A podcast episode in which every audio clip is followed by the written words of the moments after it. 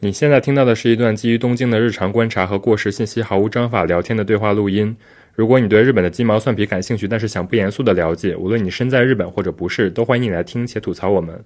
我们的对话内容可能经不起推敲，欢迎随时来信反驳。我们的邮箱是 tokyo dummy time at gmail dot com，我们的微博是东京脱线时间。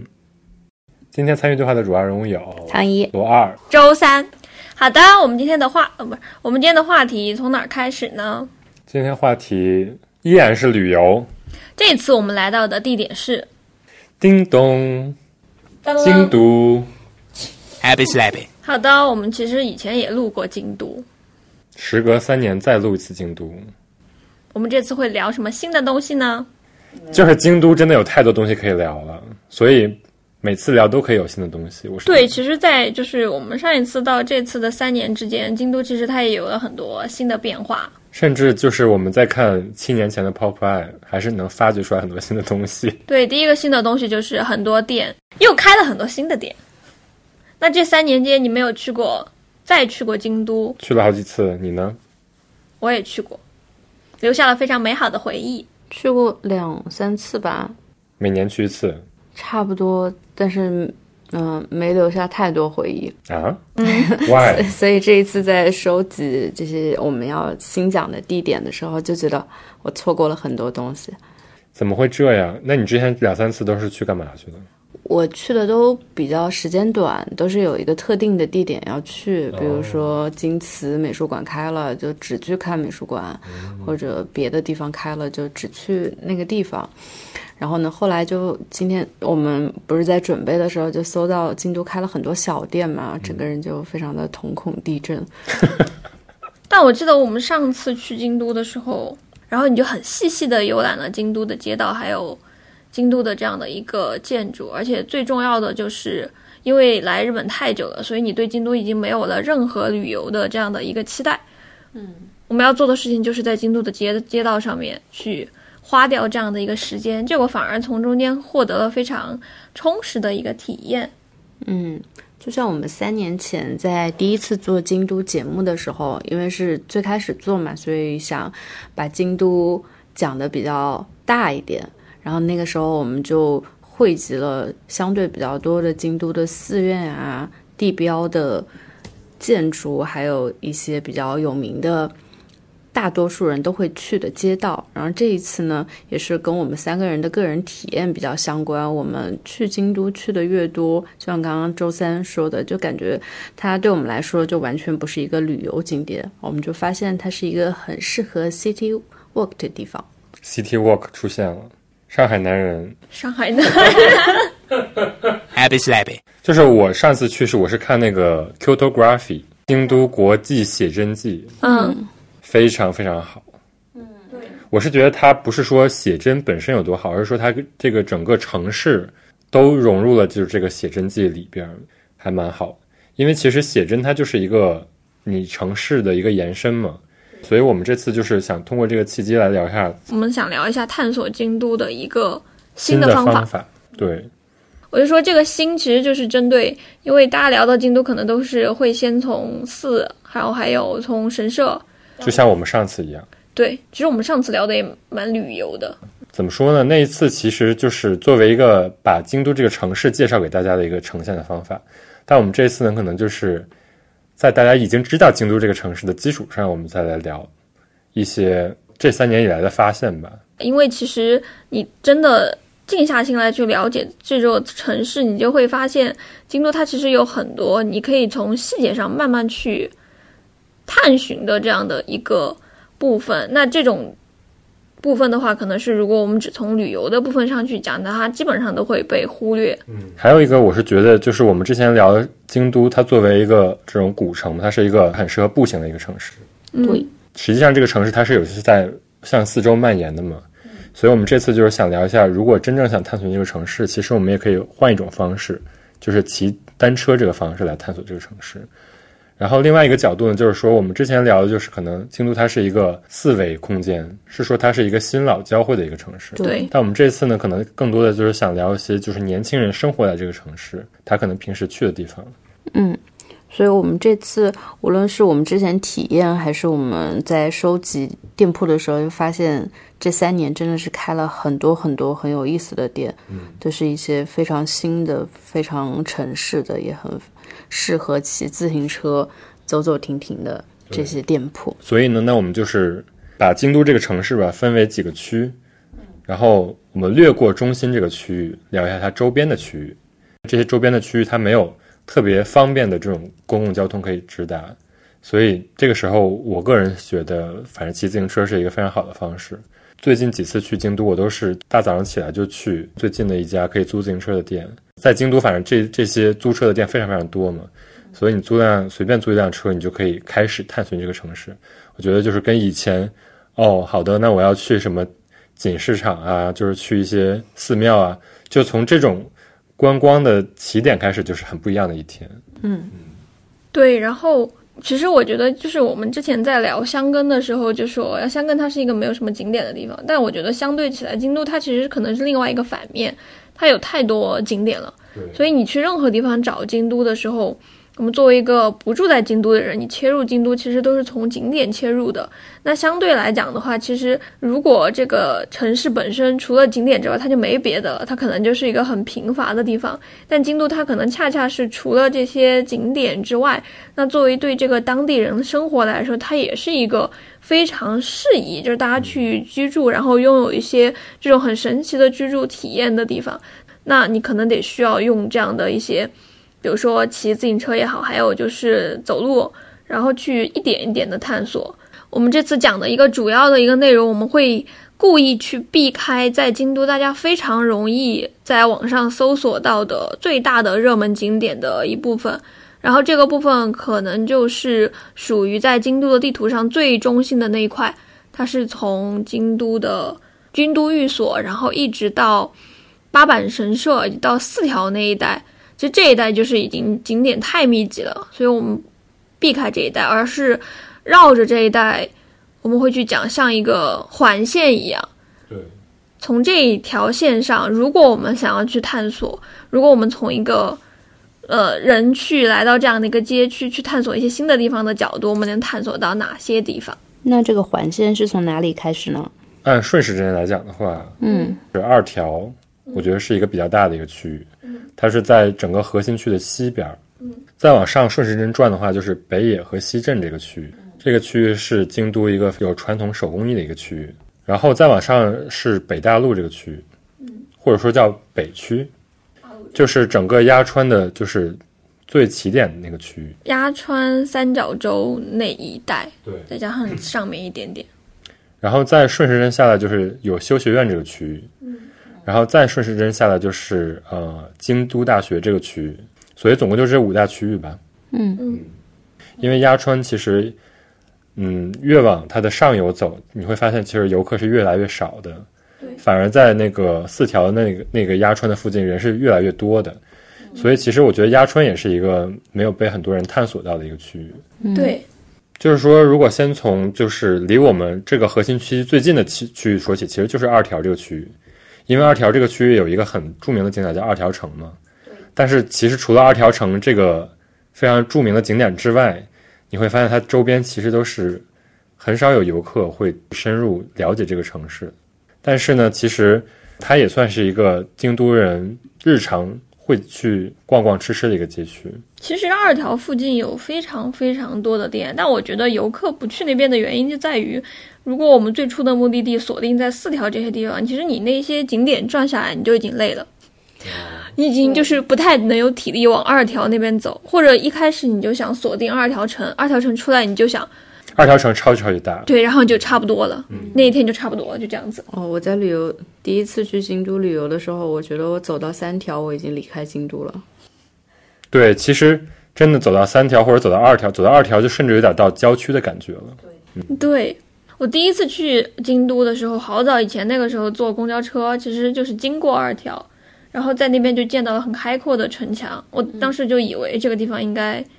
应该是没有什么人的区域，到头。结果结果我误解了，对不起，郑重表示我误解了。那二条这一块我真的没有特别逛过店，这边有什么好玩的地方吗？其实二条就是我这次去那个京都的时候，就是是跟几个朋友去的嘛，正好在 Ace Hotel 里边那个 Noma，然后他们那些员工就当时有大概五六十个人吧，就是真的是从北欧跑到京都来住下的，然后他们那些员工最经常去的一家料理店，其实就在二条，是什么料理？是川菜馆。为什么要来这里吃川菜？对，然后我当时听到我也很震惊，但是我实际上，其实，在不管是在 Monaco 的那个 guidebook 里，还是在很早以前的 Pop Eye 里，都介绍过这家川菜馆，叫大鹏太侯。太后对，我没有去吃过，但是看它剖出来的作为川菜料理的这种成色，它的品相其实还不错。就可能也很适合，就是比如说 Noma 这些年轻人，呃，食堂使用的一个餐馆，嗯，觉得还挺有意思的。但是二条这个店，我也是因为要去这个店，我才真的第一次去了二条，就是真的是一出站就是一片居民区。然后 Pop Eye 就是说，来京都的第一天晚上，不是吃这个，就是去吃另外一家 Oden，那个 Oden 叫香肠，大家都在强烈的推荐这个细鲜这家餐馆。我发现香肠它里面还有隐藏菜单。我看了一个，我看了一个，就是有人写他去香肠的攻略，因为这家店我也很我想去很久了，但每次都路过路过，好像是在四条那边都没有进去，因为很多人排队。然后看有个人去吃了，然后他的隐藏菜单有金鱼蛇，然后还有牛油果。它是一个关东煮的店，但是会煮这些，我觉得好有意思啊，感觉很好吃的样子。还有一个挺有名的，就是就是很多就 Pop Eye 上已经连续两期，它这两期虽然隔了七年，七年对，对，然后他两他两期都有介绍一家店叫景仓木材，它叫塔奇诺米亚，站着喝酒的一个店，然后它白天真的是一个木材店，就它这是一个木材仓库，然后它的居酒屋好像就是整个这个菜品的质量非常非常的高，然后和它的这种。店面本身又产生了一种叫什么落差感，因为它白天真的是一个卖木材的店，就很难想象一个卖木材的店晚上是一个这么受欢迎的酒吧。这种其实，哎，我等一下可以在别的区域也有见到过类似，就是业态改变的这样的一些店。嗯，这种现象不会只在一家小店上发生，它可能也有经营的考量。对，还有一个就是我看日本人的 vlog，他推荐的就叫 Mulo 的一个关东煮的店。这个店也是，就是如果你不预约的话，基本是进不去的。当然，京都的很多店都是这样。对，这也是为什么我们刚才说的这几家店，就是我只预约到了大鹏。就是有时候这种小店你很难，就是说我就像日本人一样，就是说提前两个月就已经做好计划了。我是做不到的，大家可以就是以这个作为一个作为一个目标。所以我是觉得二条周边的这些区域，它就是比较分散。因为它是围绕着二条城啊，因为二条城本身占地很大呀。对，它整个占了一个 block。对，所以如果我们要去探索二条的话，你肯定还是会绕着这个城走，你没有办法说我斜着穿过这个城，对，然后我去别的地方。然后就是它周边的这些街区，真的是如果除了你只除了这些店的话，只看这个街区，真的就是非常非常平凡的住宅区。对，如果你从这儿骑车到二条城，然后再探索它周边区。可能比如说十几分钟就走完了，从三条到二条这一带。对，但是如果你真的要走的话，可能真的要走半天。就是比较推荐用骑单车的方式去。还有就是你刚才不是也推荐了叫一个叫 Live House 叫实德？对啊，我刚才就是想说，其实你刚才说的那一堆，它可能都在二条城下面，但是像实德就是这样的一个，它其实是带咖啡店性质的。就是它也可以吃东西，它其实被别人，就是其他日本人觉得它好的一个地方在于它的东西很好吃，它的里面卖的那个玄米的那个食物很好吃。嗯嗯，但它整个空间也是一个非常非常老的这种一个日式仓库的一个空间。对，它好像是有三百年历史的一个藏酒的酒窖，它是改造的。实德是那个实德，寒山实德的那个实德。寒山子跟拾得对话，昔日寒山问拾得曰：“就是以前隐居在中国的一个和尚。”然后其实寒山拾得的故事哦，他是这个意思，所以他的 logo 里边有个和尚。寒山跟拾得的故事在日本很有名的，没文化了，那怎么办？拾得唐代著名诗僧，和寒山隐居于天台山。然后经常你在日本的博物馆的画上，你能看到他们两个，我觉得肯定有这个含义。但你这家店就是，其实谷歌评分还是能反映一定的当地人的喜好。就这家店的谷歌评分很高，下面的评价都是说他的 live house 就是提供的这些表演，在摇滚啊这些演出上都挺好的。所以如果如果如果如果晚上想去 live house 体验的话，其实二条城这家又近，还挺方便的。OK，它边上就是一个青年旅社兼画廊，叫马嘎辛，就是它也是有在那个很多杂志上出现过。就是，你看它的空间，整个是一个很民宅的一个空间，但是他在这个民宅的空间里边做了很多就是这种布置，所以它就是一个生活型的一个展览空间。我个人觉得做的挺好的。然后它边上还有一个，就跟它隔三个街口有一个营业到深夜的咖啡，B O N E，看外表啥都没有。看外表非常的不起眼。Happy slappy. 所以我是觉得，就是二条这个区域，虽然它是一个比较分散的区域，但是它可以作为就是整个这个骑自行车开始的一个起点。你可能早上租到车之后，你就从这边开始骑，然后往上走就是下一个区域，北野天满宫和西镇京吉这一块儿。其实这两个区域如果再加上二条一起探索，也是一个可行的方案。对，但是其实整个再往上这个区域，就是我觉得难易度就会要上升一些。就你如果不事前做功课的话，估计你过去就会觉得这边没啥可以逛的。对，而且这边整个这个街道的感觉就是可能会更加冷清一点，因为它整个都是非常古的古民家。对，我之前有一次就是住 Airbnb 的时候，我就住在这边，然后我会，我当时就觉得我想找一个清静的地方，嗯，就是探索一下这个城市。所以呢，我们就要提到，其实你在京都，在这些周边区域旅行的时候，其实它反而是远离那种京都主要的那些旅游区嘛。嗯，其实订酒店也是比较麻烦的一件事儿。是的，所以其实我之前从第三次、第四次开始吧，我就是在京都的这种周边的区域找一个小的街区，我没有去过的街区，我就会在找那里的民宿。你这个确实是探索京都的新方法。嗯而且我觉得京都的民宿它其实还是比较有一个那个格式化或者说公式化，就是它是一个厅屋的改造，嗯，然后当地人把自己的家里或者说把自己家里的一部分吧，二层或者一层带庭院这个部分拿出去租出去，然后你可以体验自己完整住一栋厅屋的这种感觉，也可以体验比如说跟当地人一起住在一个厅屋的感觉。然后我们本期节目也是由 Airbnb 爱彼迎赞助播出的。那我们三个就是经常去京都的时候，都会找爱彼迎住。我之前真的住过很多次，有一个很重要的点就在于便宜 还有一个点在于订不到酒店，真的是一家人一起去。嗯，然后酒店的话，你订那么一大个房间是基本上不太可能的，所以最后就在找民宿。而且京都现在的酒店太贵了，对我是为了省钱。而且酒店其实它主要就集中于在四条和后园厅那一那一带嘛。或者说你找那种很好很好的酒店，它可能会在一个很好的一个山的边儿上，比如说安迈呀，或者说博悦这种，它可能找一个非常好的一个地点。但实际上这些地点就是你作为一个京都居民，或者说你作为一个游客，你都可以步行到的。所以我觉得是没有就京都这样一个城市，就是你没有必要挑地方。但我觉得反而你住在青屋，或者说住在一个比较 local 的街区，就是有这种比较好的体验。是我之前在搜那个爱彼迎的时候，然后就发现。因为我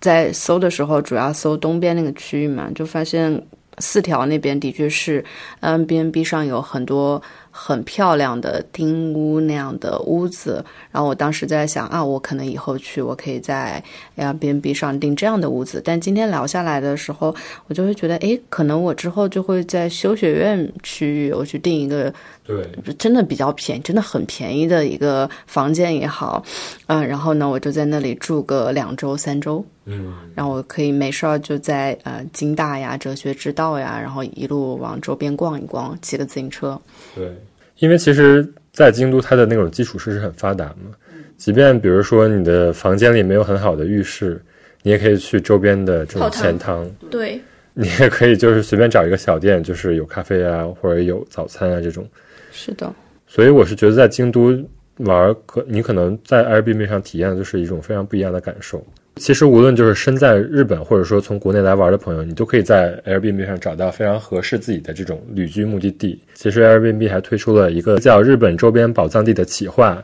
他们会寻找，比如说东京周边的清景泽呀、河口湖啊，还有大阪周边的像濑户内海的高松啊，还有京都这样的城市。我们也推荐大家在这个网站上找到非常有意思的 Airbnb 房源。一个人他去一个陌生的地方，酒店是会引导他去认识这样的一个区域。嗯，那京都它可能它的情况就是，我觉得它这个城市因为太丰富了，所以并不是只有在集中酒店集中的区域，它才有很丰富的，就是适合旅游的资源。对，对，而且我觉得很多地方，其实你在附近找一个小自行车店，租一个自行车，在京都是非常非常方便的。也正是因为京都这种就是方便骑车的一个大小吧，如果你有一个自行车，你可以非常方便的从城市的一端走到另外一端。其实途中你会遇到非常多你可能从来没有想过会去的地方，所以这也是在京都这个城市里一个非常不一样的体验。我们之前不是说过京都的那种尺度，它其实就整个是比较小的吗。对，尽管它有就是也有地铁啊那样的一些地方，但其实彼此站之间的距离真的没有那么的夸张。探索这些远一点的街区，骑自行车是一个最好的方法。嗯嗯，在自行车上再绑个风扇就更好了。你可以秋天的时候去，好的，我这不就要搬过去了吗？你还可以沿着河骑，因为它河边的那个步道其实也很适合。对，鸭川河边是非常非常舒服的，因为它这边其实是有什么北野天满宫啊，包括再往上有那个龙安寺，龙安寺在北野天王宫左上方。对，然后包括有大德寺啊这些，对，就是一些很著名的寺庙。嗯，但就是这个整个街区来讲，当时我完全没有做功课的时候，我就其实不是很懂这个街区到底有什么。尤其是你到晚上再回到那个街区的时候，真的是有点像回到唐朝一样的，就是那种会宵禁的感觉。就是我之前住也是在那边住过附近的 Airbnb，、但我是白天去的，所以我当时主要是逛。但就你你逛地方，你得找锚点嘛。我那个时候出去玩的时候，就还是以北野天满宫，然后往下走到秦明神社那一带，就是你能看到街边它是有一些店的，但还是会觉得整个路会不会有点太长，不像就是有那么多什么热门的景点啊这样子。它其实没有什么热门的景点，但是这个地方就是从历史上来说的话，西镇京吉，呃，有一个京都非常传统的工艺叫西镇织。就是他们的和服上的那些画的鹤呀、纹路啊，都是用这种西镇织的方法。然后西镇就是在这个京都的这个比较偏的一个地方，然后这个地方以前就是产这个西镇织的一个核心的地方。西镇织是不是在日本算那种非常国家级别的顶级的一种织物？因为总是在各种展会上看他们会标，哎，我们用的是西镇织，它是日本国宝级的传统工艺品。它其实跟其他的日本织物比起来，它是比较花哨的，就比较精细的用那种手做。对，它就是用很多金色的东西，就是很华丽。比如说有那种和服，就是整个是红底，上面用金线缝了一堆鹤啊、花啊这种。其实这一块，如果你说要在我们今天讲的地区当中，我觉得它是最能挖出很多。所谓遗落的、大家不怎么发现的店的地区，嗯，比如说之前自己去做功课的时候，然后我就觉得这地方 应该就比较少吧。结果一打开，我的天呐！我看我在上面花了好多时间，太多店了，我标都标记不过来。就首先这个地方它是会有一些，就我的原则就是尽量少标一些吃的点，我就故意不标吃的店，我觉得那应该就没几家了。就我没想到就出现了很多那种道具店。对，它就可以分成，比如说，呃，园艺道具，然后什么我们叫做五金具，然后你可能听描述，你就会觉得园艺道具到底有什么好逛的，然后结果可能开这个园艺道具的这个店主，他个人就是自己会有一些自己的这样的一些考量，然后就把这个店搞得很有趣，然后你进去之后，你就能看到他选这么有意思的这样的一些小的东西，嗯，然后其实，在北野西镇这一块也有很多类似的，就选千奇百怪的。这样的一些店，你刚刚最开始推荐那个叫 Lifetime 是吧？对，我刚现在看到就是有一家就是叫做 Lifetime 的，它是一个农产品商店，它其实是一个园艺店，对，就是里边的这种卖的种花的，对，种花种草的衣服以及种花种草的道具，就它不是简单的教你说今天你怎么把这个植物。放进，其实你去东京或者说其他地方逛那种稍微有点跟植物有关，它一定就是几个桶摆在门口，然后一堆植物，然后看了让人觉得兴味索然。因为我家里可能也不需要一个桶，但是这家店里面，它就从就是你作为一个搞园艺的人，从穿搭开始，然后到你这个房子里可以摆的东西，他真的是从穿搭开始教你做园艺，我真的绝了。然后还有你的剪刀，你也可以有很多种选择。那剪刀有一百种选择吧，水壶也有一百种选择。就是浇花的壶，喷的、胶的、大的、小的、高级的、塑料的、那个壶都有好多种颜色，从绿色到橙色，大象的、狮子的。就是有点太夸张了。所以我当时这这家店当时看到的时候，推荐的人他们就说，这个店你进去之后，你可以在里面待一个小时，你都不会觉得厌倦。我真觉得有点夸张，一个园艺店至于这个样子吗？但是需要注意的是，它每天只有下午一点到五点才开就跟那个很像啊，就跟那个，就 结果发现你，在京都可能就是大家 Museum 一样。对 Auto Museum 一周只开三天，一天只开几个小时。京都的店不是应该都是从一点开始开的吗？对，所以就是一个小 tips，就是你去之前一定要查好，不光是在谷歌上查，你还要去一下人家网站上查。网站上没有的话，你要去 Instagram 上查，如果如果不查好的话，很有可能走过去，很有可能扑了个空。对，很有可能啥都没有。对，然后刚才除了 Lifetime 隔壁，其实也是跟 Lifetime 很近有一家，但我这边标的，因为他们那边店真的是太多的，有一家店叫卡米索威，这家店很神奇的就是，其实他这个店主他是做那种糖纸，就是你可以理解为不是那个那个叫什么吃的糖，是那个唐朝的那个糖，嗯，然后他是做这种工艺的，传统的纸工艺。对你听上去感觉就只是一个传统工艺人的一个店，就我觉得店主真的好厉害啊！然后在他的网站上就看到了，第一个就是去年在奈良山本博司的那个大展，他应该就是担当了这个展览当中的展示的一部分。然后山本博司过去三年之内在京都做过的，比如说他在那个建仁寺的两足院做过那个展示，然后山姆博斯在也是一个相关的一个项目的时候，然后也是这个店主有参与。然后除此之外，比如说什么李宇焕的展览上啊，就那些现代艺术家的那些展览上，他都有参参与。这还只是他做的那种商用的项目。去搜了一下，据说他以前在纽约的某个杂杂志社工作，但他现在为什么来做纸了呀？就很神奇啊！而且你其实你去翻 Popeye 的那个大概七年前的那本杂志上面就有讲这个店主，所以他其实应该已经回来很久很久了。嗯，然后你在这个店里能够看到这个店里他做的那些，就是把这种什么糖纸用到什么明信片上面去，但就是可能对游客来讲，你看到明信片，你可能就觉得这只是一个有着特色的工艺品店，就可能这这就只是他的副业之一吧。嗯，然后在这家店的隔壁有一家汤。有一家汤，啊、它其实原来是个汤，它是个钱汤，萨拉萨西镇钱汤改的咖啡店。嗯，我们以前在聊钱汤的时候有看有那个搜资料搜到过这家然后我有路过过这家，我骑车的时候路过过这家。很有名的一个咖啡店。对，我当时就是大中午的时候去，他还在排队，因为它周边好像挺多这种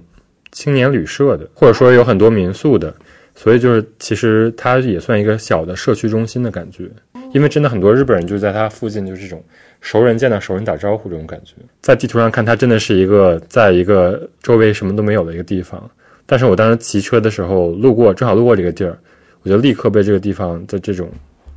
氛围就是吸引住，就感觉它是一个周边的人都会聚集的一个地方。下次可以去。其实这一条街蛮多可以走的，就是是就这个萨拉萨这个边儿上，它是有一个叫藤森寮的一个手作店，哦，我看到了，就在它的转角就是。隔壁，所以就它这个地方有点像一个集合买手店一样的感觉。是的，是的，这些手作店，他们就是在在同一个建筑的这种周围一样。对，就是完全就是挨着的。我觉得这一点其实挺神奇的。对，就这条街往下走，就是两步路，就有一个很有名的那个当地的温泉叫船港温泉。对，船港温泉从外表上看着一个非常传统的一个，它实际上是一个就是国就是国家级别的有形文化财产。说是日本第一次那个有导入那种电器的那种浴池哈，哦，就是通电的浴池。刚开始就是这个店开始用的。然后你其实你看这个，我觉得好像那种动画里面特别老的。对，然后我觉得它的入口做的非常好，就是一个故意修剪成非常笔直的斜的一个松树，正好矗立在这个门的正上方，就感觉是一个非常自然，但是又非常有标志性的一个东西。所以它周围其实有很多住的地方，肯定，其实你看好多住在附近的日本人，他也就是会去泡汤。对，然后那个边上其实也是有一些外国游客的，当时我去，所以我觉得那个地方就是，如果你去这个区域的话，你不用完全不用担心那个地方没有逛的。然后其实它也有这种小的香水店呀、小的这种民民艺店呀，还有一个叫 Dialogue 的商店，这个店就是在船港温泉的边上。这是个什么店？这是一个就是做文化用品的一个哦，做手手工艺的店，小画廊。但这个看起来非常的 fancy。我觉得京都真的这一点好神奇啊！它的那些店里面有大量大量大量的手工店，对，然后很多的，就以前前几年还有很多讨论嘛，说很多老的工艺活不下去啦，然后没有人继承啊。这几年经常就会被震惊到，还是感觉到有蛮多的年轻人再回去重新做手工，开了很多的新的牌子啊什么的。这些店在东京就感觉气质就完全不一样。虽然他们的店铺可能看起来都挺新的，都是买手店。因为其实，在京都有很多这种学生吧，就是这种古叫什么传统手工艺的学生，嗯不是有一个叫京都造型工艺大学的是吗嗯对，就是这些大学也嗯也不是全部都纯工艺，它也有设计。然后像可能我们之后会提到那个 VOU 的那些店，很多的这种潮牌买手店的店主也是从这边美院京都美院毕业的，就可能嗯做设计的开潮牌店，做工艺的开工艺店，嗯，工艺潮牌店。所以我其实觉得，因为我我很喜欢大德寺嘛，大德寺它是跟茶道很关系多的，但其实通常这种怎么讲呢？到现在就是大家会觉得像一个 东西把它供起来一样的地方。哎，你说到大德寺附近有这种茶道文化，其实确实是可以在 Airbnb 上预约这种体验课程。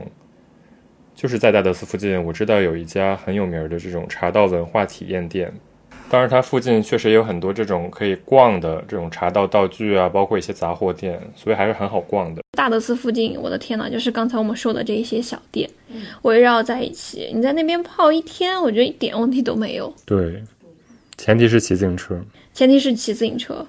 然后我想推荐一个吃的，叫鸟岩楼，就是一个非常非常传统的一个吃亲子冬的一个地方。然后它里边的所有的这种瓷器都是这种白瓷，嗯，然后它你去里边只有一种菜单，就是九百块钱的这个啊、亲子东，就是它不光是这个吃的好，它的整个空间也非常非常的传统，就它的门脸特别特别小，但是你进来以后，它是一个巨大的庭院，然后你整个所有人都是围绕着这个庭院在就是享用这个亲子东。然后这个虽然这个地方我去的时候也是排了大半个小时的队，但是我觉得非常值得。这个很划算，这很像一个三万块的旅馆的一顿饭。对对对，它用白瓷肯定经过了考量的。我觉得就是他做的非常简单，但是这个简单又不会觉得就是很廉价。然后还有一个地方，但可能就大家不买的话，估计不怎么去。嗯，也就是在，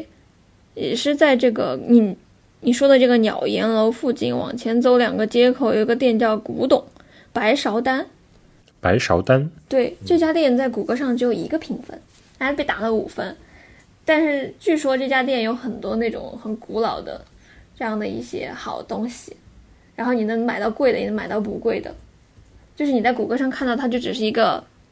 商住楼，就这个样子。古玩店，对，它是个古玩店。门脸儿都找不到，但好像 Popeye 上有是有推荐对。对对对。破所以坏做的好细，也很深。它其实 Popeye 的方法，它不是说他们以前都是喜欢编辑部住那个地方，然后一个个去找嘛，然后评分，然后但到京都这种城市，他们做到就是我去找一个店主，告让他告诉我这边附近有什么玩的。所以像比如说刚才那几个有名的店主，他就抓着人家，让人家给他讲这边附近到底有啥。嗯，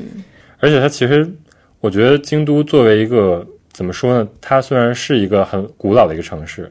但是它是有京都大学，包括你像说刚才这些美院的，嗯，所以它其实是很多年轻人愿意选择去住的地方。对，对，因为他其实上学的时候，你在做穷穷学生的时候，它的物价跟东京比起来是很低的，是的，生活成本包括房租这些，就是如果你不生活在那些很游客的区域的话，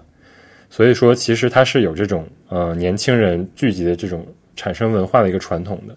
所以就是像这种以前的 Relax 的主编冈本人啊这些，包括那个元素牛仔那个作者啊，包括有很多就是有有名的这种文化人，他们都会给那个 Pop Eye 来撰稿，嗯写一些自己的推荐。所以我觉得 Pop Eye 在这上面就是他做的还是蛮精细的。就是真的是发挥了发挥了一些本地人的优势。对，然后还有一个 Aluce，是一个卖照明的一个店。真的太好笑了。我们今天说的店，很多店在谷歌上什么都没有。对，但是就是你要点击它的网站看，但真的你，我就觉得京都这些店的网站也相当的精彩，各种各样的。这个地方就是完全卖的这种古董照明。嗯，这个我才感觉真的是，如果你就只是观光去的话，真的带不走。也不是带不走吧，就是感觉跟京都就跟你想象的京都不是一种，因为它其实卖的还是有点偏偏近代的这种工业设计嗯怎么办？聊到过半，我已经想搬到京都去了。啊。啊，你也太容易搬家了。我们这才聊了大概，才聊到第二个区域，才才聊到第二个区域，请你克制一下。你克制一下，你等一下还有很多需要你搬的地方。 Happy slappy. 然后还有一个挺有名的一个面包店叫李菲菲，哦，那个我也知道，我很早就保存了。它是一个日本語レベル2のフランス人，叫ピチュ君，一个人开的一个店。这个人是一个法国人，但他在京都开了一家就是烘焙店。然后李菲菲这个店也是当时我去的时候，啊、我一个朋友第一天去，他说第二天他又开始休业，休业一个月， 然后就没有去成。但是你可以看到，就是它其实是一个，它虽然是一个面包店，但是它其实也很像就是米亚米亚在东京的这种感觉，就成了一个这种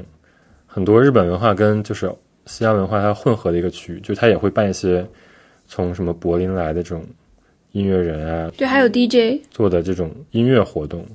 然后他也会自己就是跟当地的农家生产一些这种怎么说呢，就是他自己原创的这种调味料啊、嗯嗯，自悟啊，就是我觉得他把这种京都的文化跟就可能跟欧洲人的生活方式融合的也蛮好的。所以我觉得，虽然这个地方也是在一个很鸟不拉屎，就是在北野天满宫的附近吧，但是就真的很值得一去。然后去的方法最好就是骑车，就可以按照我们这次推荐的方法，然后去看这个地方。叫李菲菲。李菲菲，这全名叫李菲菲 Studio 吧？对是名字。对，好的，还有一些就是老的这种和果子店，有一个叫泽屋的萨瓦亚，吃这种素饼，就在北野天满宫的门口，嗯，也是有推荐过。二手社是不是在这附近？二手社，你你贴一下，好像是。我记得是，它是在鞍马口吧？唐一可以说一下，你说嘛？哦，这个地方就在我原来那个 Airbnb 附近。我真的是，就是你住在那时候，你就可能都不知道，因为它就有点像你要拐一个巷子，再拐一个巷子，再拐一个巷子才可以走到这地方。嗯嗯，这个地方是一个卖书的吗？二手社是京都非常有名的一个二手摄影书书店，然后嗯，一定要说的话，其实它在整个日本都是非常有名的。这个书店呢，它主要是卖跟摄影相关的二手书，它还可以帮客人寻书，还搞一些跟摄影相关的展览。啊，其实也不仅是摄影书，还有各种各样的艺术书。这个书店的两个主理人，一个原本是学服装设计的，他在很年轻的时候开始拍照，发现自己拍的不好，嗯，最后开了一家摄影相关的二手书店。另外一位是早稻田毕业的一个台湾姐姐，她以前在打工的时候就接触到了画摄影画廊相关的工作，后来就加入了二手社。二手社非常有意思，就对我来说非常有意思的一点就是，它整个网站里面的所有的信息整理都特别好，包括比如说你去搜一个摄影师，你可以搜到他出版的书，然后这个书的非常详细的信息，比如他有多少页，他这个书的设计师是谁。然后呢，你还可以在他的这个个人的这个档案页面里面看到他以前被哪哪哪采访过，所以他们这一对老板的野心是要建一个非常详尽的摄影师相关的一个档案库，所以这个网站我还蛮常去看的。那其实跟那个 ball 有点像，因为那个 ball 就是突然要飞到另外一个地方，是一个是一个 gallery，但它其实也是一个潮牌店了。他有在 Beams 卖自己的 T 恤啊，卖自己的贴纸什么的。然后我觉得他的设计都非常的可爱。BO 这家店的老板原来是京都精华毕业的，京都精华也是京都这边非常有名的一个艺术院校。然后这个老板呢，在一五年的时候盘下了四条河园町的一个店，这个店原本是旧的印刷厂，他把这个店就改造成了 BO。BO 里面卖的很多东西都是京都的艺术家的作品，所以在日语的介绍里面就经常会说它是京都艺术家的一个据点。它里面我很喜欢的有两个艺术家，一个是三重，一个是三重野龙，他是一个字体设计师，BO 他本土的，嗯，BO 他自己是在卖的。BO 他自己在卖的帽子，就是一个帽子上面写着“棒”，那个字就是三重野龙设计的。然后还有一个是叫林大作 Daisaki 的一个陶艺家，这陶艺家就画很多非常非常脱力的、非常可爱的动物做的马克杯。他是一个京都出生的陶艺家。然后我觉得这个店非常有趣的一点就是，虽然它里面有各种各样的艺术家，但是他选东西的那个眼光就莫名有一点相像。可能这个人他是做平面设计的，这个人他是做立体的艺术的，但是呢，他们的那个视觉上面你都看得出有一些软绵绵的长条形的，然后看起来非常可爱的一些造型，就达到了一种非常有趣的平衡感。对，它其实有点像一个文化牌子，但它又是有点像一个潮牌。但你说它是潮牌，它又没有那么的大众，就是它其实不是很拘泥于就是那种传统的艺术或者手工艺，而它是把它做的就是比较戏谑。我是觉得，反正我每次去那边都会买一些东西。这个确实挺适合你的，但这个 T 恤我看起来也蛮好看的。对，它是 V O U 嘛，但是它其实在日语里念 ball，所以它的中文名就是个棒。笑死！我之前听所以就是突然从二手社说到这个 ball，就感觉有点像一个文化小的中心的这种感觉。然后还有一个就是，我当时住在那儿的时候，我就路过一个叫 Moch Pit 的一家店，就是这个店真的就是白天看就是特别不起眼，但是晚上就是有一堆奇怪的人聚集在里边，就抽水烟。然后它这整个店就长得像一个客厅一样，因为它边上就是同志社大学，可能很多大学生就会去吧，我也啊，这就是大学生抽水烟。嗯，你会感觉那个街角就是被这个店给盘活了的感觉，因为它真的在一个比较鸟不拉屎的一个地方。那不跟妈呀妈呀的跟那个感觉不是更像吗？对，但是它这个店就是它比较偏夜里，嗯，就是它晚上突然就是可能一个昏暗的灯光过来，然后你仔细往里边一看，就是发现里边很多人在大家都是在这样子对对对，吞云吐雾，所以我就觉得反正就是这些都在一起嘛，就一起推荐了。好的，那我们推荐完这个区域，就再往上看，再往上看就来到了北大陆区域。北大陆区域说是北大陆，实际上是北山呀，包括鸭川的上游吧，应该算是。它的上游就分分成了两两条分支嘛，是吧？然后它的左边这条分支其实是，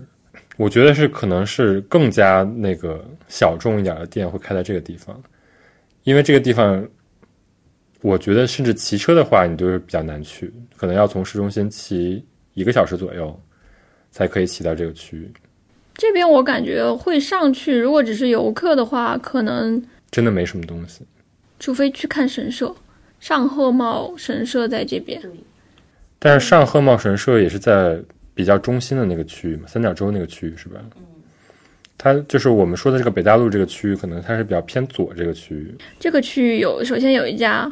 我个人觉得挺有意思的店，叫 Mitate。嗯，然后这家店呢，它在谷歌上的介绍，它是一个花店，对，但它其实不是种花的。嗯，它这个店里面的店主就是会用一些，比如说什么弥生时代的这种陶器，然后装一些野草，重点是野草。嗯，他会教你怎么把一个野草搞出插花的气质。它是用弥生时代的花器。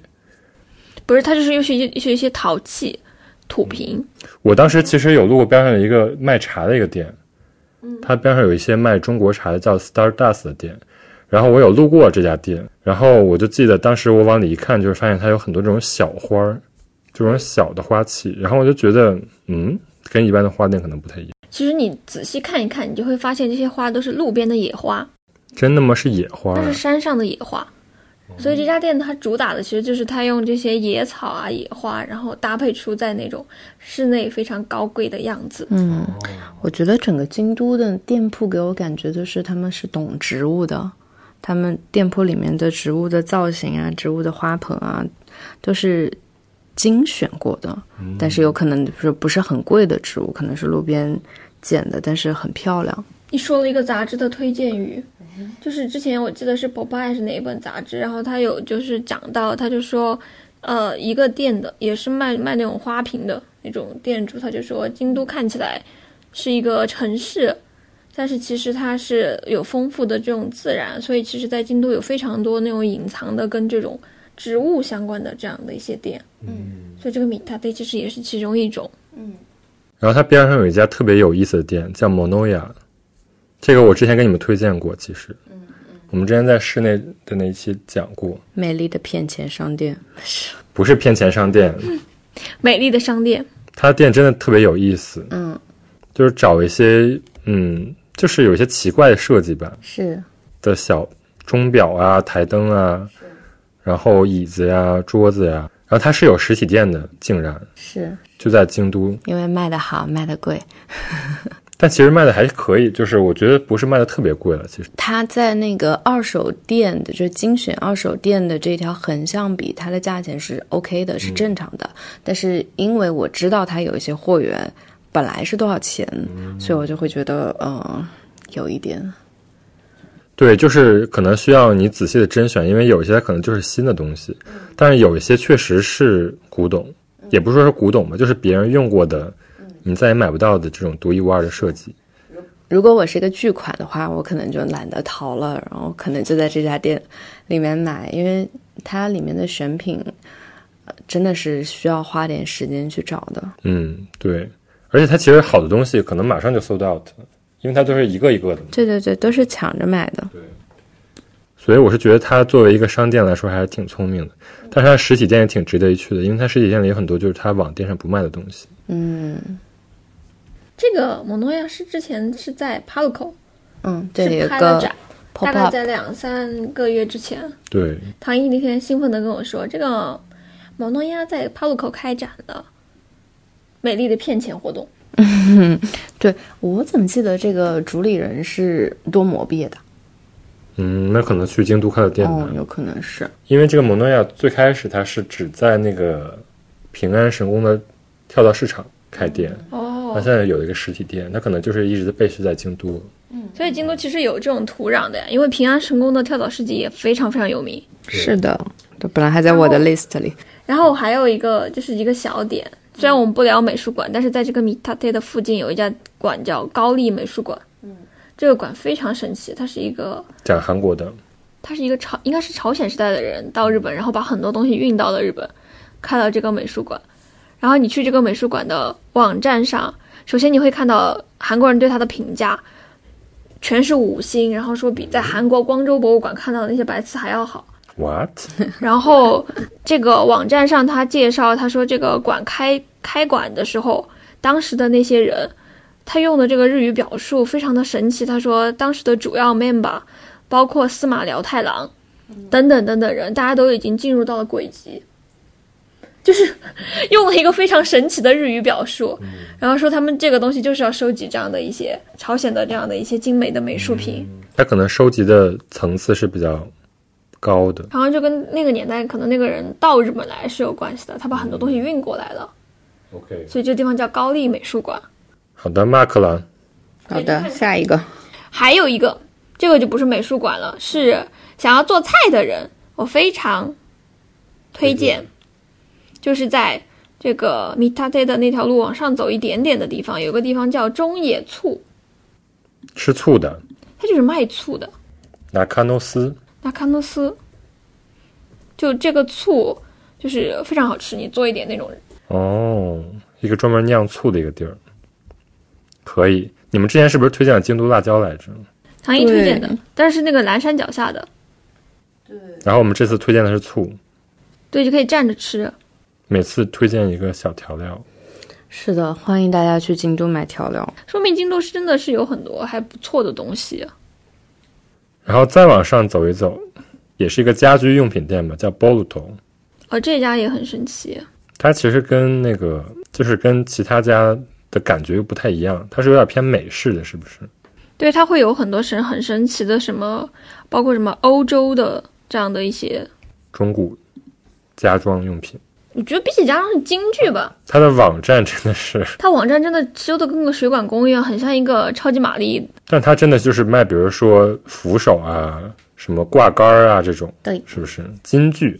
但我觉得这网站很有意思的地方就是它的网站上还有一栏，然后最后一栏写的 Take a break，然后我就以为它设计了一个什么网页游戏，结果点进去是这个店开的一个咖啡店的，对，说明它其实是有经历过一个精心的设计，他们真的就开了一个小店。嗯，这家店，你说你看这家店卖的这些五金件，它有这个，你看扫把，这个扫把是黑色的，嗯，可爱。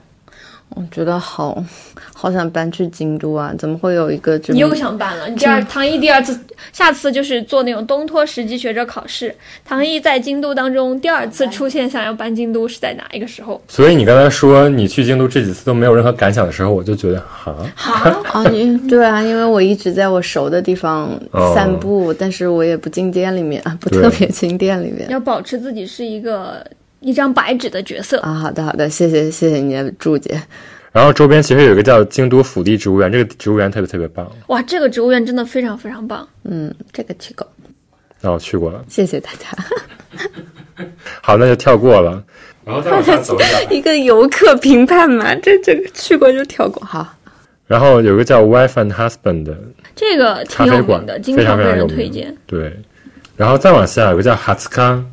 的古玩店，二十日。这家店选的品很棒。有一个在谷歌地图上完全没有人标出来的唱片店，很推荐。叫什么名字？它的主题就是我在呃谷歌地图上是没有的，但是它其实是在鸭川旁边的，所以你其实我当时是沿着鸭川骑车的时候就骑到了。对，叫 Record Shop GG。哦，感觉 GG 有什么特别的吗？其实没有什么特别，但是它的选的唱片就非常非常有意思。嗯哼，而且我是觉得。其实，在京都有很多就是很主流的唱片这种卖黑胶的店，但这家店他选的那种年代感啊，包括他选一些，比如说民族音乐，他选的一些国家，都还挺有意思的。嗯，对，他说的就是他不会选很多定番的这样的一些唱片。对，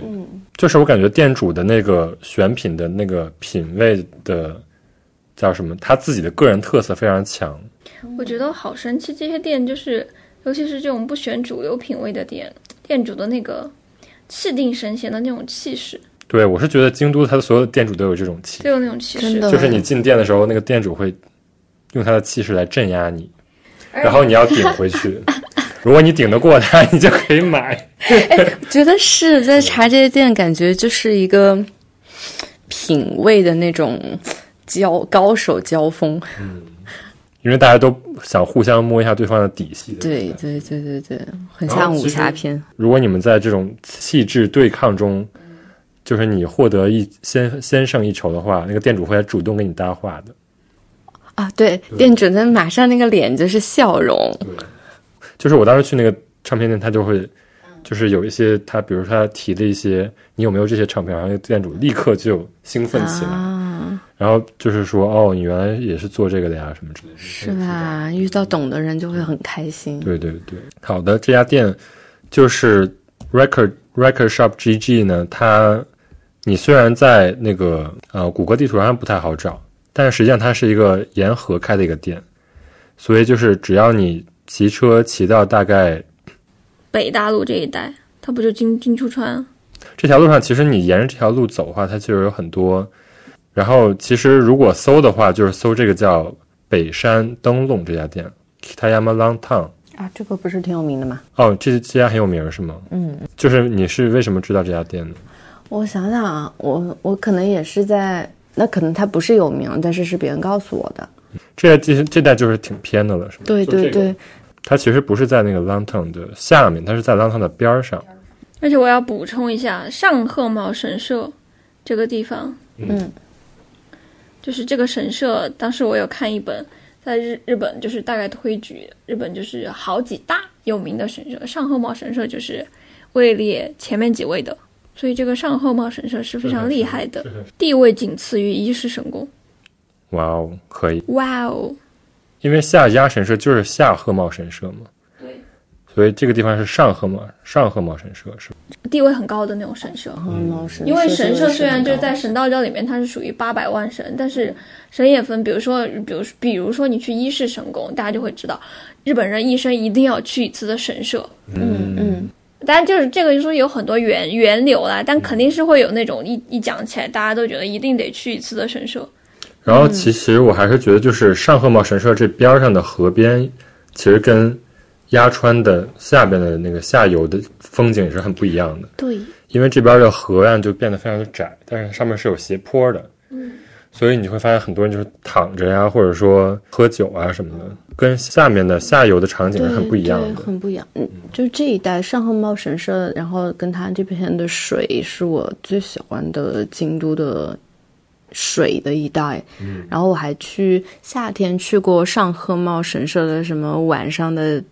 我忘了是看看灯光还是看萤火虫还是点灯什么的一个那种会，然后上贺茂神社因为它很远嘛，它就可以修，它是修的很大，然后它的所有的鸟居的那个尺度都会比较大，从鸟居一路到它神社的里边的那个步道的那种神圣感，比其他的。呃，像是四条附近的那些神社，八坂神社啊什么的，会感觉拉满了很多，嗯，所以那一带很好玩。哎，那边的树木就比较茂盛的，因为其实鸭川两边的树是没什么树的，鸭川两边的那些整个那个河堤都已经给弄得很平了嘛，做成运动场啊，或者说做成广场啊这种，但是上面其实你会发现，就是沿河是有很高大的树的，所以就是我觉得鸭川的上游这一带，靠近上河茂神社这一带还是挺有意思的。然后还有一个我想说的，就是其实是在京都府立植物园的隔壁，嗯，有一个机器星座的，就是音乐厅，它其实是听古典音乐的，叫什么名？就叫 Kyoto Concert Hall。嗯，然后这个 Concert Hall 其实就是你如果去过那种听古典音乐的厅，你就会知道，大家大多数都会做成，比如说中心是那个管风琴，然后两边就是那个下来的这样的一些座位啊之类的。但机器星这个厅里面做的就是很像那种抽屉，像小格子一样，就是长这个样子。你看，好积极性哦。就真的，真的，一看就觉得很塌。嗯，就机器的建筑里面不是会有很多那种方形的东西吗？嗯，它在这个厅里面也有很多这种像格子一样的东西，就长这个样子。哇，想去这里面很几何形，音感是什么样的？但是这个地方就要买票才可以去。就听听音乐才能去。然后再往 下一点点，其实这个地方就是到了鸭川的这个交汇一个地方，嗯，左边是出厅座，右边是出厅柳。对，这个地方还是挺有名的一个独立影院的一条街。嗯，就叫出厅电，影院，出厅座电影院。嗯然后它边上就是他开的那个书店，就是专门卖电影书籍的嘛，是吧？呃，是它一楼是书店，然后是个有一点小药层的书店，然后你可以，它有一个小吧台，你可以花钱买水喝，咖啡呀、还有波子汽水啊。负一楼是电影院，我当时有去那个书店，我就发现它就是主要都是卖电影书籍的。对对对对对，初听座就是我们之前去的时候，虽然它这地方挺小的，嗯，然后当时正好森见登美彦的，是四叠半是在上映的时候吧？四叠半时时光机，四叠半时光机，四叠半时光机去年的时候，今年年初、去年年底在上映的时候，然后他在门口就做了一个 拿几个纸纸箱子，复原了四叠半 的那个房子里的大家坐的这样的一个椅子还有机器，对，它是四叠半时光机的那个时光机，长得有点哆啦 A 梦的那个感觉，是有一一铁一叠的草席，嗯、一叠的榻榻米，然后上面有个时光机的驾驶的那个驾驶座，然后他就把那个驾驶座放在了电影院门口，真的超级可爱。就你如果有勇气的话，你可以坐到那里去拍照。好的，而且我最近搜到，不是这些小演员他就会自己上一些电影吗？最近就是那个京都那边的，就是这种五山五五个山上的这种，嗯。烧火的这样的一个日子又要到来了，然后他就以这个为主题，然后开始限定上映，嗯，就是四点半神话大戏，嗯。是是是，而且我们当时去看它商店街，我觉得那家商店街也那那一条商店街也超可爱。它上面写的那个有一个海报的牌子，然后上面写的应该是 “Kyomo Genki” 的，就今天也很元气呢。就是觉得是一个非常可爱的商店街，里面还有很多森见登美彦的东西。它就是一个很 local 的商店街嘛。商店街的中间就是那个，呃，写真艺术季对，写真艺术历代写真艺术季的那个图册的一个书店。哦、就是那个写真艺术季这个策划人开的咖啡店。对对，他们办公室就在楼上。OK OK。其实其实出厅座出来走一走就到那个鸭川三角洲，然后出厅座门口有一个非常非常有名的地方，我每次去都想排队都吃不上，就叫 Demachi Futaba。这个地方人真的超多。对，就是可能你早上去就已经开始排队，什么？我们当时冬天去的时候，那前面也是排长队啊，就让你觉得非常的崩溃，怎么会有这么多人？对，真的就是可能排，就是排一千一一溜是十个人，然后他是排 S 型的，排了四五溜，但是可能其实排起来也没有那么慢了。嗯，是我记得了，当时还以为这边在排队买彩票。他就是主要卖大福，卖豆大福，然后卖就是那种青大福。大福在京都还蛮有名的，各种各样的大福。它做的好吃啊，关键是就是我从来没有吃过，但是我就看着就很想吃，因为它一看就是很饱满的大福。嗯嗯嗯，这边的和果子有很多很多非常考究的手艺跟花样。大福虽然是京都比较做的也比较难的骄傲，他们自己感到骄傲的一种嗯，然后边上还有一个挺好玩的咖啡，叫咖啡公船。公船。为什么呢？它是船型的吗？它是一个很细长型的一个咖啡店。就这边还有超级多咖啡，比如说还有一个另外一个叫 Nasinoki，它是在一个就是一个日式庭院里开的一个，嗯，也是可以顺便去去的。好的，那我们就去下一个区域了。好的，我们现在就到了修学院。修学院其实是在整个京都比较偏右上角的一个区域。是的，它其实跟我们刚才讲的北大路那边是相对的，对北大路是在三角洲的左边嘛，它是在三角洲右边。对然后那个地方最有名的就是那个修学院离宫嘛，嗯嗯，是修学院理工、桂理工、仙洞寓所和京都寓所。京都寓所。对，它就是这几个都是皇家的嘛。啊，都是要去跟宫内厅预约的。对，但是修学院离宫就是比桂离宫要好约一些。对对对，桂理工是最难预约的。我在那个准备的时候，我看那个修学院区域的介绍，然后我就搜修学院区域，然后出来的介绍，第一个是买房的中介的，然后他他就讲修学院区域这个地方呢是非常非常宜居的，因为道路上都是绿色，是一个很舒适的区域。然后在这一片呢，你还可以看到高野山的风景。然后，呃，这边还有我们这比较引以为傲的修学院离宫，就是一个呃，可以在自然中比较享受自然的这么一个区域。然后这边的那个有一条。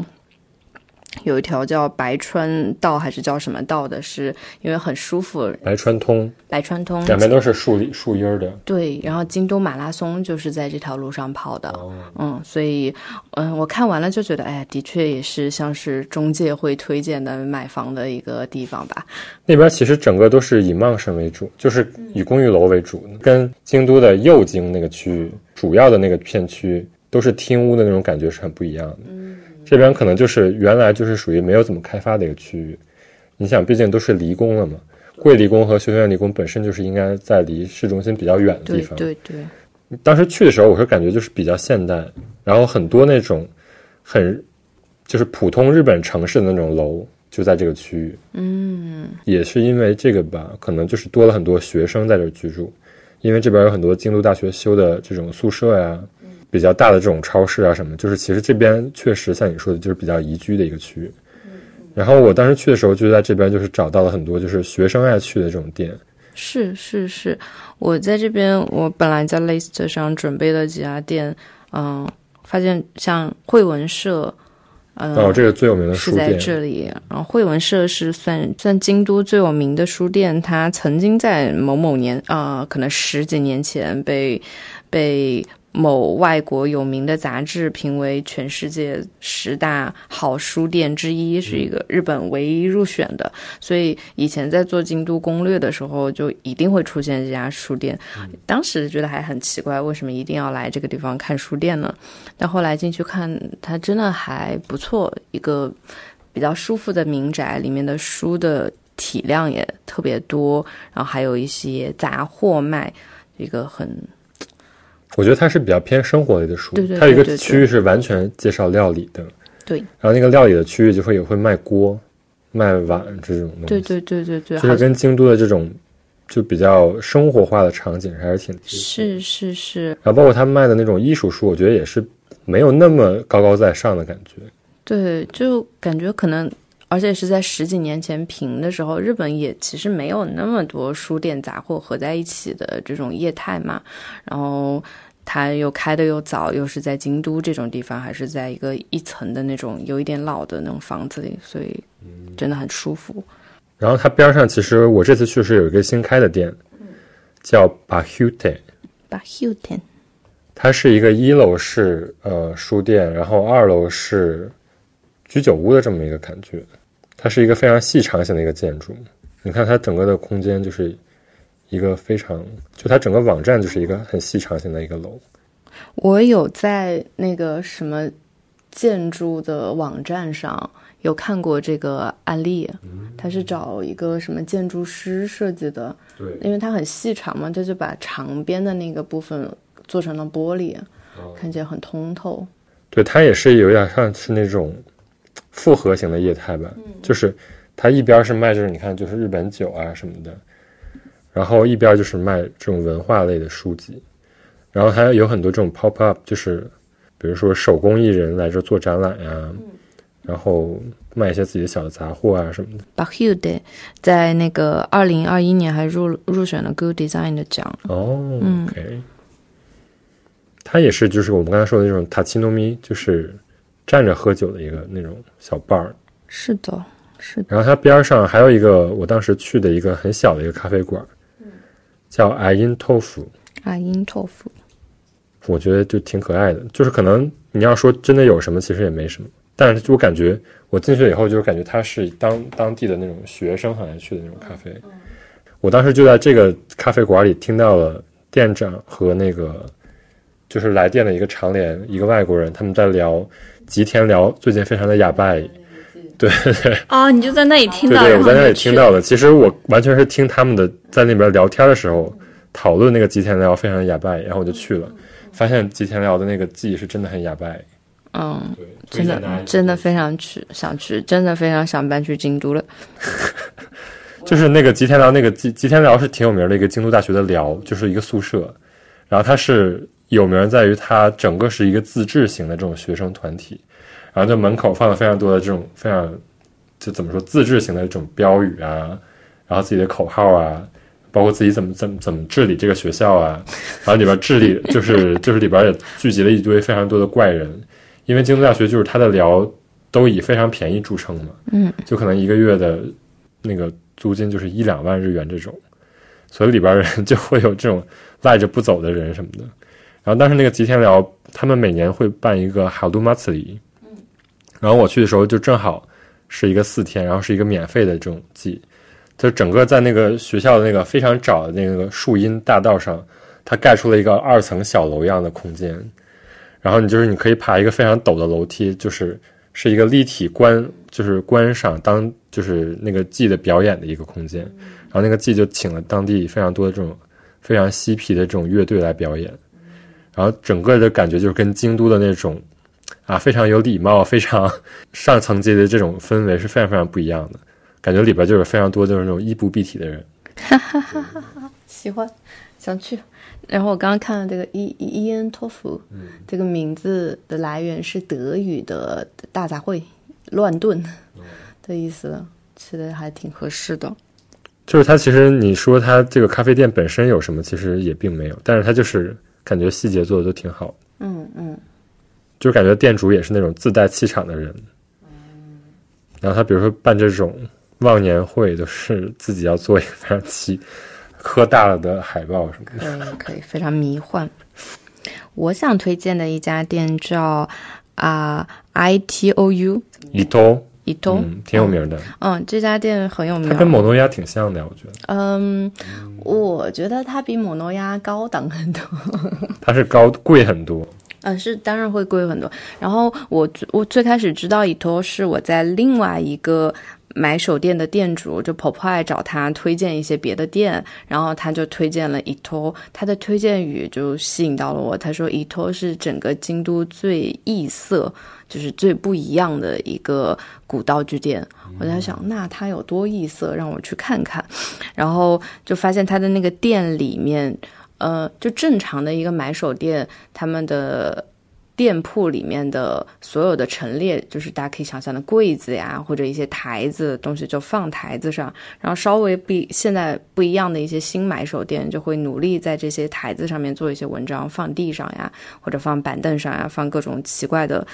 嗯。高有高度的东西上，但是我就觉得我看这个伊托他们店里面的，啊、好可爱，他们店里面的所有的那个呃展台的陈列，我感觉这个老板像是学雕塑的，而且是搞那种新式，又有点物派，又有点新式的雕塑。我怀疑是老板自己搞的，后来发现，哦，他不是学雕塑系的，他是学室内设计的。嗯，就是因为他其实卖的是室内的这种摆件儿嘛。对他卖的是室内的一些家具跟摆件。对我这次就发现京都超级多这种室内家装店，啊，京都人的家里真的很美丽，真的应该进入京都人的家里去看一看。啊，你就是搬过去你就去可以了。对，因为我以前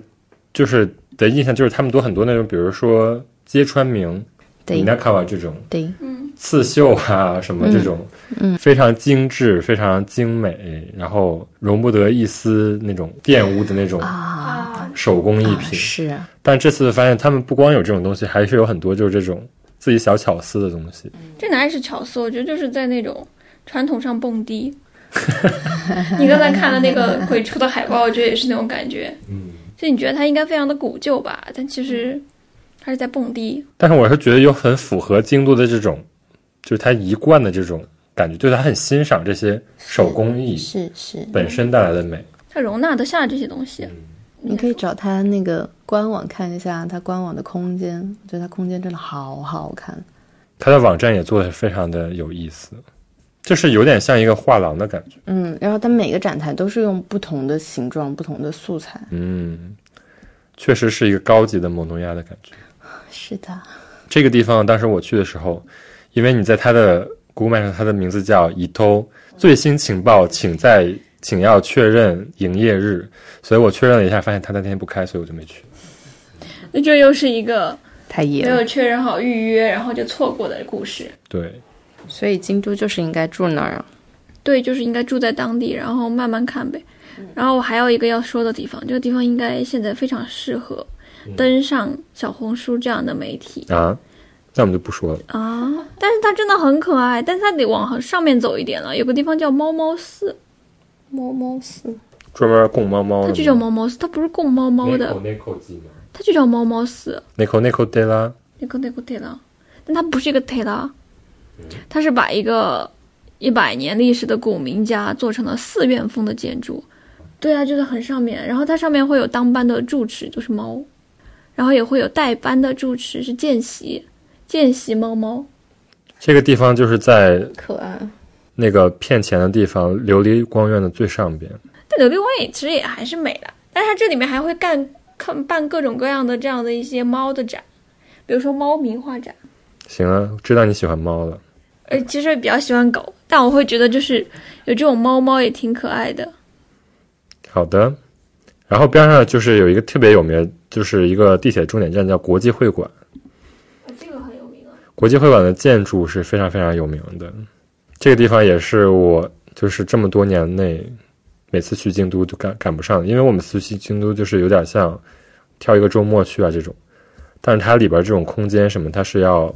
必须要就是在开放日的时候才会有人就允许你进去。居住青训，对，嗯，我特地去了这个地方。好看吗？挺好看的。因为它是有点像一个巨构建筑，就是跟京都的那种感觉不一样，但是它里边这种家具的排布又非常的，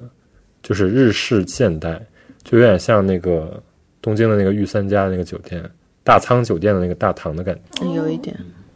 那这个区域差不多就说完了，是的，再往下，终于说到了京都大学附近这个区域，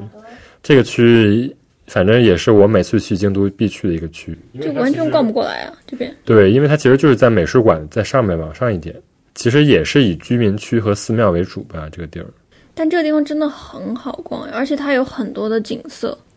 对它，因为它是有那个哲学小路嘛，是吧？嗯，然后再加上京都大学本身周边就是有很多这种，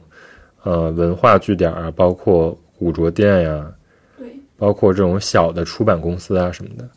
然后其实最有名的一个文化据点就叫后后后扎，一个书店。嗯，吼吼吼咋相当于这京都这边的乌特勒支书店。嗯，嗯，东京的乌特勒支书店就是独立艺术书的一个源头一样的书店，然后京都的吼吼吼家开了也很久了，嗯，然后它是在银阁寺跟法然院的附近，在一个安静的住宅区里面，主要就是卖那种日本的比较小的。独立的都不算艺术书，算那种 zine 那种小、小书，然后它还在它的的新的楼层上面开了一个 lithography 的印 litho 印刷的工作室，然后他们这个书店定期会现最近会定期搞一些活动，我就点开他们那个书店网站上，看到他们之前在搞一些什么 live house 的现场呀什么的，还挺快乐的感觉。就是他的楼上也是有很多这种独立的出版人租了一些空间，然后他楼上是一个巨破的那种公寓。虽然这个书店本身它就是在一个一刮台风就会被刮飞的地方，就是我感觉每次去都很担心它那个地方到底能坚持多久，但是每次去都就感觉它还依然坚挺在那里。对吧？就像一个厂房，马上就要衣不蔽体。这是这是赞美吗？我理解是赞美。是赞美的。然后我当时去的时候，就发现他门口就是我喜欢的一个漫画家，在门口写的就是“老子是短大毕业的”，然后给他画一个漫漫画，画挂在门口。短大毕业就是短期大学毕业，就是嗯，夜校之类的。然后这个其实这个书店周围还是有非常多的咖啡馆啊，小的这种画廊啊什么的。嗯，这周围有一个饭团店叫 Ao Ao Onigiri，嗯，是青色饭团，然后这个饭团里面就会吃到辣的饭团。它有一个菜单里面有一种饭团叫做青鬼的爪，有一种饭团叫红鬼的身。就是很佛教。啊，对，它那又很佛教，然后里面是京都特制的辣椒什么的。嗯又是提到了京都特制的辣椒，辣椒，然后就是这边其实也是靠近京都大学附近了嘛。然后有一个家居用品店叫 Loku，嗯，也是一个卖器物的这种店。也是有很多可以选的地方。还有一个我之前 mark 的一个画廊叫版画馆 Matsuku，马子 Q，它是专门卖版画的一个店。我之前在这里 mark 了一家非常神奇的店，嗯。就是里面会有一些，它标的叫做古玩店，这家店叫做 Lagado Kenkyu Show，L A G A D O，Lagado Kenkyusho 然后它里面会有一些像什么阿波罗十一号啊，这个地方怎么看着这么像鬼屋啊？啊，我觉得很很就是很宇宙啊，嗯，非常符合京都人的那种，就是另外一面怪怪的。我想把我家搞成这样。我就说唐毅会喜欢啊，古玩店是吧？它里边卖一些就是什么实验仪器啊这哪、里地球仪啊是，古玩店，就是实验道具店啊。就是那种比较异色一点的道具店。感觉很像那种京大就是肄业嗯，对对，开的。脑子不太正常。而且这名字我觉得也取得很喜欢。嗯然后有一家店叫做 Yuki Palace Collection，然后这个老板呢是七十年代从丹麦移住过来的，他开了一家他算是收藏又半收藏半卖的这么一个店，这个店里面全都是刺绣跟蕾丝。嗯，然后，然后还有就是他们还写书，然后有很多的这种服装衣料的资料，也算一个资料馆。还还展示销售全世界各种各种的什么古董呀、美术呀什么的，就感觉特别的细分，什么都有。然后在京大附近有一些古着店，我当时也去了，觉得挺好玩的。我怎么觉得在这边就只你闭着眼逛，你就能逛很多有意思的店没有，其实要睁着眼逛，啊？好的，睁睁开眼。叫 Imperial 哦，嗯，皇家这个地方，我当时去的时候觉得也挺好逛，就在京都大学边儿上，很有可能就是给京都大学人穿的古着店。一个古着店叫这个名字，感觉有点内容。就反而它是在一个也挺鸟不拉。其实我觉得这边儿其实比刚才介绍的河对岸的那个区域更分散一点儿，就包括后后斋，如果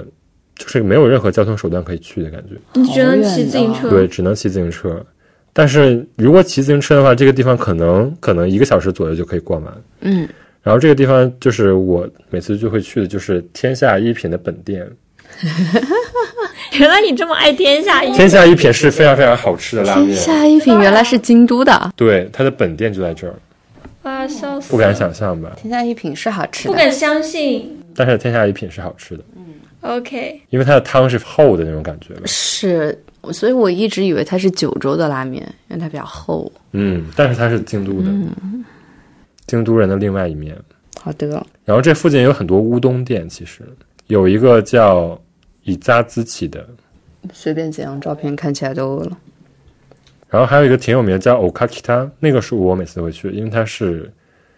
然后每次去也是也是要排队，它但是它边上有一家拉面店，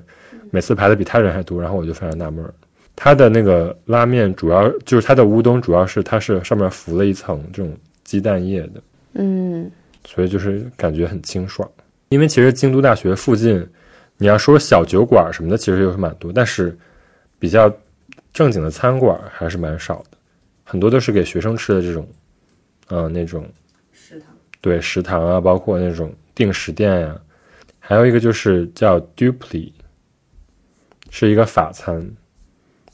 但这个就是稍微贵一点的感觉，它也是有一个日本庭院的这么一个法餐。我觉得这边的这些就是使用这种他们叫做金听家的房子吧，然后改改造的这样的一些餐厅就很神奇。就你会在东京看到这些店的时候，他可能不会坐到里面，然后你坐在一个非常古老的名家里面，你还在坐非常西式的椅子，嗯，然后你还在看着庭院的景致，但是在京都这一切就好像是一个非常正常的一个现象。对于他们来说，这就是他们的传统了。嗯，这也是为什么京都人一直鄙视其他地方人的。那是确实没有办法，这确实人家是可以鄙视的，是的就，这一点上来讲。对，所以我们绕了这么一大圈儿，就是基本上是从西部一直往北边绕，然后最后绕到了东边儿。嗯，最后是东山区域。那再补一个吧，就是刚刚说到平安省宫前